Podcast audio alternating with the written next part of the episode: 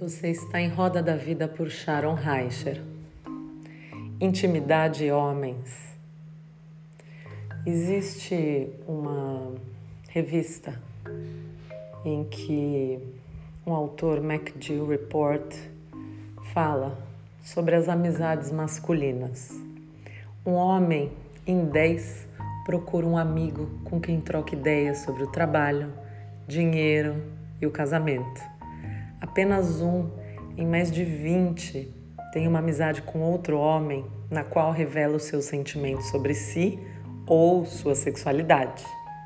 O padrão mais comum da amizade masculina é o homem ter muitos amigos, entre aspas, cada um dos quais sabe alguma coisa a respeito de ser público e, por consequência, um pouco a respeito do que ele é, mas Nenhum deles conhece mais do que só uma pequena parte do todo.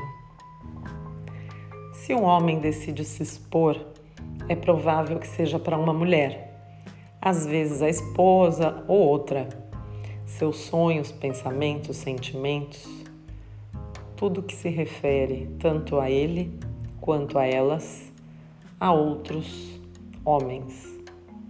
A mulher, como mentora, faz uma conexão do homem com o sonho do jovem. Anima parte do ser que tem esse sonho e, por meio de esforços concretos como mestra, como guia, anfitriã, crítica, madrinha, terapeuta, ela é a figura íntima feminina do masculino. A segurança a qual os homens sentem ao partilhar a intimidade, sentindo-se seguros e evitando competitividade, por exemplo, como quando conversam com homens.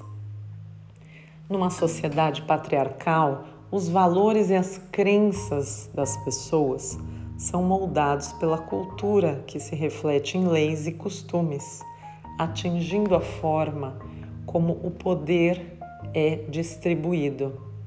Não só as mulheres, mas os estereótipos masculinos também limitam aos homens quem eles podem confortavelmente ser e ser íntimos.